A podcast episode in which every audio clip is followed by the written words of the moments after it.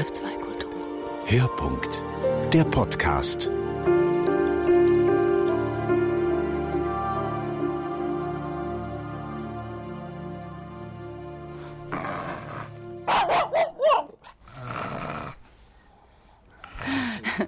Ja, also seit meiner Kindheit ähm, lebe ich mit Hunden zusammen in einem Haushalt. Ich hatte damals noch keine Möpse, das waren äh, noch andere Rassen.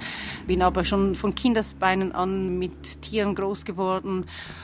Und ja, als ich dann selbst erwachsen war und selber eine kleine Familie schon hatte, war dann das Bedürfnis nach einem Mops und da hatte ich mich schlau gemacht, weil ich wollte auf keinen Fall einen Mops haben mit solchen Einschränkungen. Da habe ich mich durchs Internet gestöbert und habe dann gesehen, dass es da tatsächlich auch die gesunde Form des Mopses gibt. Also ein Retromops ist eigentlich nichts anderes als der Ursprung des Mopses. Der ursprüngliche Mops, das heißt, beim Retromops handelt es sich um eine sogenannte Rückzüchtung des Mopses.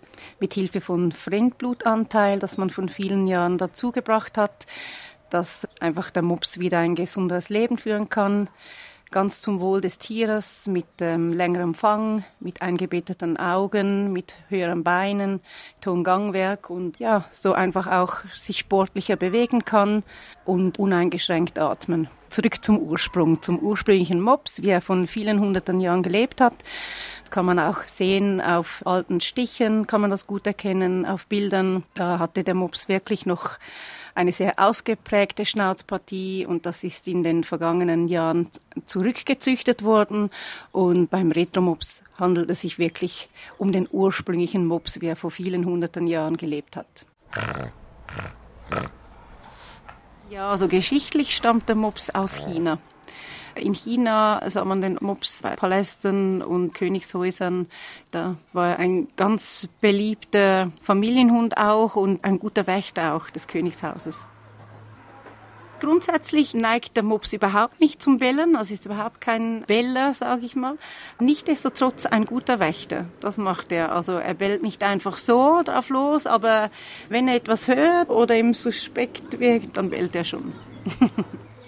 Das wurde ganz bewusst so gezüchtet. Das heißt, die Menschen haben das so gemacht. Der Mops wurde, man kann auch sagen, überzüchtet. Man spricht von Überzüchtung, diese Rundköpfigkeit, diese flache Schnauzpartie. Und das war einfach so, weil die Menschen das für schöner gehalten hatten, das Liebliche, das Kindliche. Deshalb wurde der Hund so gemacht vom Menschen, leider.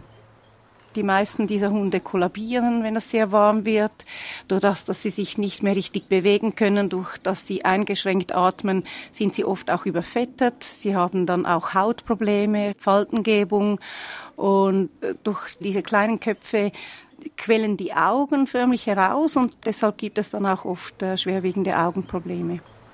Das macht mich schon äh, sehr traurig, auch wütend. Ich habe ganz viele verschiedene Leidensgeschichten gehört von solchen Mopsbesitzern, die solche Hunde hatten und halt auch wirklich sehr früh sich von ihrem Tier verabschieden mussten, weil dann das Tier einfach so gelitten hatte und auch trotz diversen Operationen nachher einfach so nicht mehr weiterleben konnte.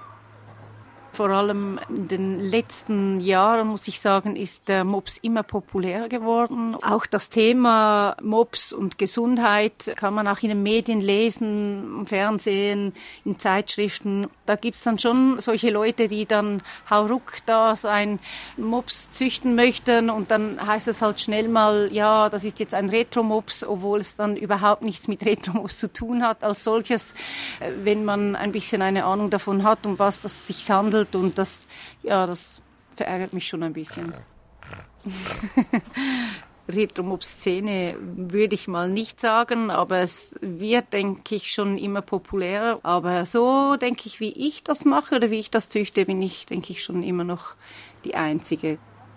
Da habe ich meine erste Hündin aus Deutschland geholt, die bereits auch mittels Fremdblutanteil so gezüchtet wurde, also ein Retromops mit noch sehr ausgeprägtem, sehr langem Fang.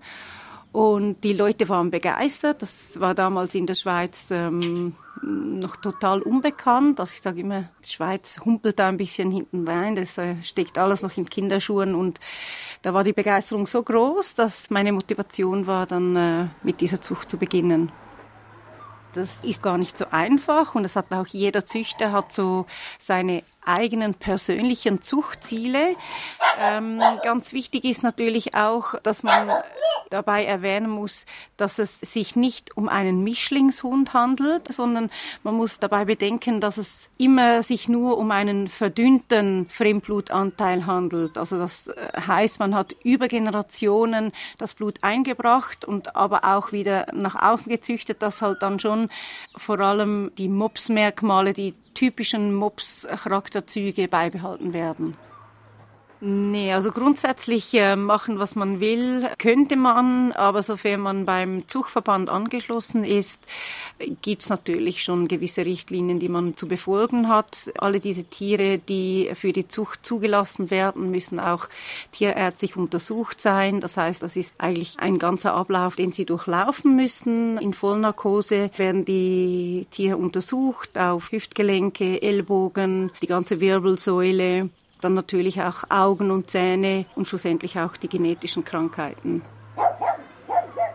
Das ist so, dass man dann mittels Einbringung von dem Fremdblut, das heißt ähm, beim Retromops hat man sich dazu entschieden, das Blut des Parson Russells mit einzubringen. Da hat man natürlich ursprünglich mal diese Kreuzung gemacht mit einem Parson Russell Terrier und mit einer Mopshündin, was dann dabei natürlich dann schon in erster Linie einen sogenannten Hybrid, also eine Mischung ergeben hat. Und aus diesem 50% Mopsblutanteil hat man dann wiederum mit einem 100% Mops verpaart und das gibt dann diese 75 und das äh, gehört oder sagt man dann eigentlich ist dann schon diese F1-Generation des Retromopses. Und mein persönliches Zuchtziel ist dann aus solchen Hündinnen, ich sage jetzt mal zwischen 75 und 85 äh, Prozent Mopsblutanteil, dann wieder mit 100% Mops zu verpaaren und das ist für mich dann so das, das für mich persönlich perfekte Zuchtziel. Das sind unsere Familienhunde, also natürlich auch Zuchthunde, aber in erster Linie unsere Familienhunde, unsere Stammhunde, sage ich mal, die, die gehören zu uns und bleiben auch bei uns. Wir haben jetzt äh, unsere Stammhündin, unsere allererste Hündin, womit eigentlich meine Zucht begann, unsere Chill, die ist jetzt schon zehn Jahre alt und inzwischen Zeit auch außer Zucht. Das heißt, sie, sie ist sterilisiert, bekommt keine Welpen mehr. Die hatte ein paar Würfe und das reicht und äh, die bleibt uns trotzdem bestehen natürlich als Familienhund. Ja, also von diesen hier möchten wir uns nicht trennen. Das ist dann die Nachzucht von diesen Hunden. ja, ich denke, ähm, spätestens, wenn man mal äh, Mopsbesitzer ist, äh, ja, weiß man weshalb. Es ist einfach, der Mops äh, hat ganz tolle Eigenschaften, hat einen ganz tollen Charakter. Einmal Mops, immer Mops, sage ich, und eine schöne Bereicherung. SRF 2 Kultur. Hörpunkt.